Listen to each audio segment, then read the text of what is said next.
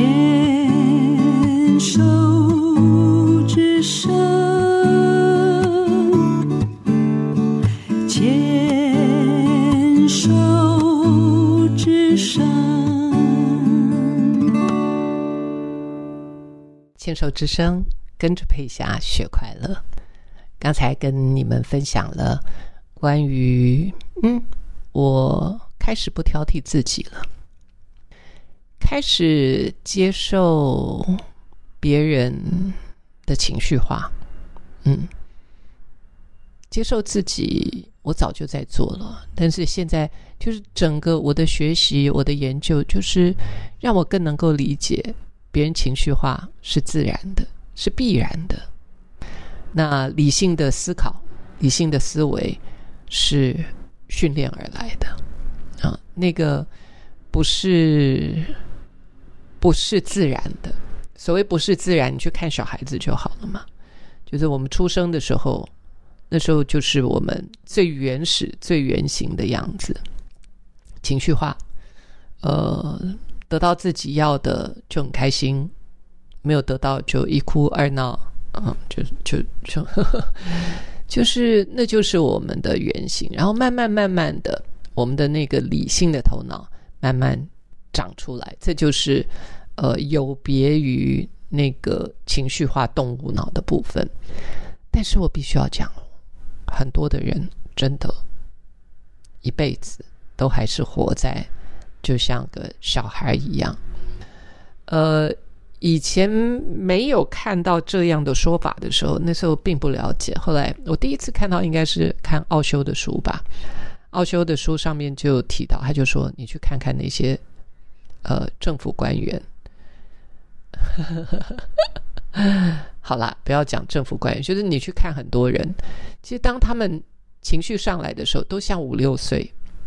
那个时候，后来我在学心理学的时候，我就发现真的是这样。你就你就看到很多人都像个五六岁的小孩，情绪可能事后受到文明的呃洗涤哈洗练，可能表现出来的不会那么直接，但是心里面的那个那个呃嘟囔都还在。就在心里面的那个那个改油哈，闽南语讲改油，就那个觉得不爽都还在，只是他因为不能够在比我们强大的人的面前，我们不能够显现出来，所以呀，我们就压抑。那我现在在讲这个，都还是我们的动物脑啊，就是我们的动物脑，就是就是这样。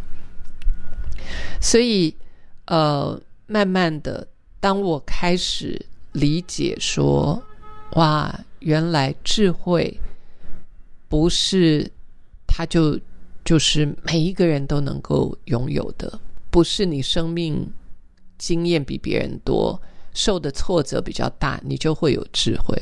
我发现没有，呃，因为这是两件事，一个理性、豁达、心胸开阔，这个。我觉得还是跟人的本质品质比较有关啊，所以 OK，刚刚前面就讲嘛，我就是从一个会挑剔自己，那跟妈妈有关，妈妈就是一个很会挑剔我的人。现在一想到那个画面，我都觉得现在就更理解自己为什么为什么这么的小心翼翼，也这么容易受伤，因为妈妈的一个眼神。或妈妈的一个动作、一句话，都在 judge，都在评断你，他都在旁边那样一直评断你。再加上他又不是一个懂得赞赏的人，不是一个很懂得赞赏、赞许的人，于是我的成长就就扭扭捏捏啊，呃，所以进了社会之后，呃，很多。不饱满的地方，就是在性格上呢，就就也有一些暗潮汹涌哈。然后就像很多的人一样，情绪化、担心、恐惧、害怕，或设想设想别人可能呃有这个受害者情节啊。那这个都是我觉得在要成长、要厘清之前，我们势必会去经历的。所以慢慢慢慢的啊，了解了自己的情绪化，然后慢慢的看到自己怎么样可以培养出一个理性的思维。然后所谓的理性的思维，对我来说就是更符合事实的真相，也就是我在写那本书《转念的力量》带给我最大的礼物，就是真的吗？真的吗？你你这样想是真的吗？你这样讲是真的吗？事实是什么？这个真的是当头棒喝。那我也学了很多年之后，慢慢的那个死脑筋才慢慢打开，才发现说，哦，我自己带着一个非常顽固的，或者刚开始是顽固啦，或者是说未经还没有经过自己去检视的一些信念，然后就就相信那个信念，于是就开始捍卫自己。的呃权益也好啦，财产啊，那那个就是我们的那个动物脑的部分啊，就是就是就像个黑猩猩一样的。所以，yes，这些东西都让我更明白，原来人性是非常复杂的，而且充满了希望跟可能性。因为一旦我们可以去好好管理我们的这个黑猩猩的时候，情绪化的那个部分的时候，我们整个人就呀，整个人就轻盈起来，整个人就不一样了。所以，生命就是这样一层一层的教会我很多，然后再来带给我很大的快乐是。最近，因为我在，我都一直都有在带静心啊，有些时候是线上课程，呃，就是每一个礼拜我们会有线上课程，来自世界各地的，甚至于有些时候还会有一些外国人啊，就是我们一起上来静心。然后，因为 pandemic 现在已经过了，大家也比较放松了，于是我们也有实体的课程。那有一位有一位学员，我。这对我来说是非常美的故事啊！呃，他首先是先上线上我们的静心课，然后他就告诉我，他是一个射击手啊，就是那他是一个教练，他是一个教练，所以他想要多了解静心，因为他希望能够自己有更多的认识，然后可以教他的选手们。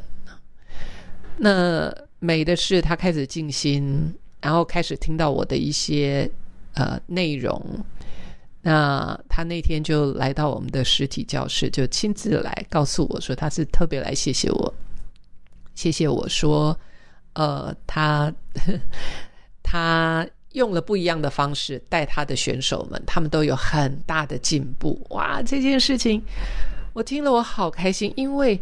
很多时候我们在讲转念啊、改变啊，那个都是可以有时间的。比方说，我今天有一个坏习惯，或今天有一个想法，反正不急嘛，我都带着这些坏习惯跟想法，我也活了这么多年了，没有急迫性，所以爱改不改，就看我的造化或看我的机缘，呃，看有没有那个呃急迫性。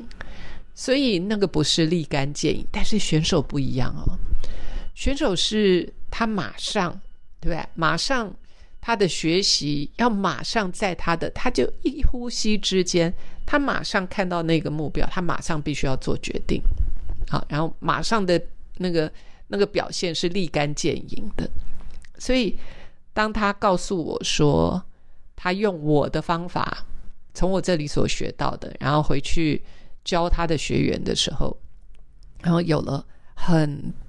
大的改善哇！你知道我的快乐荷尔蒙就开始狂喷，这件事情让我好开心啊！也就是说，当我看到自己整理出来的自己的生命体验、生命的经验，真的能够对别人有一个正向的影响的时候，你知道这件事情是多么让人兴奋呐！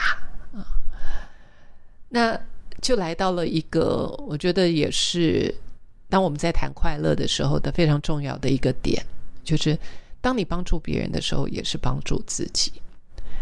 前提是你自己要先把自己整理好。你的快乐与否，并不取决，不完全取决于外在外面的人对自己的肯定。所以这怎么说？就是基本上我对自己所做的事情，我已经很蛮肯定的，我也很开心。所以第一个受益者是我自己。然后当我发现我所在意、重视的这一些事物可以去对别人有帮助的时候，那就是更大的一个扩展。这也就是我常常在跟大家谈的，或跟年轻人谈的 leadership 领导力。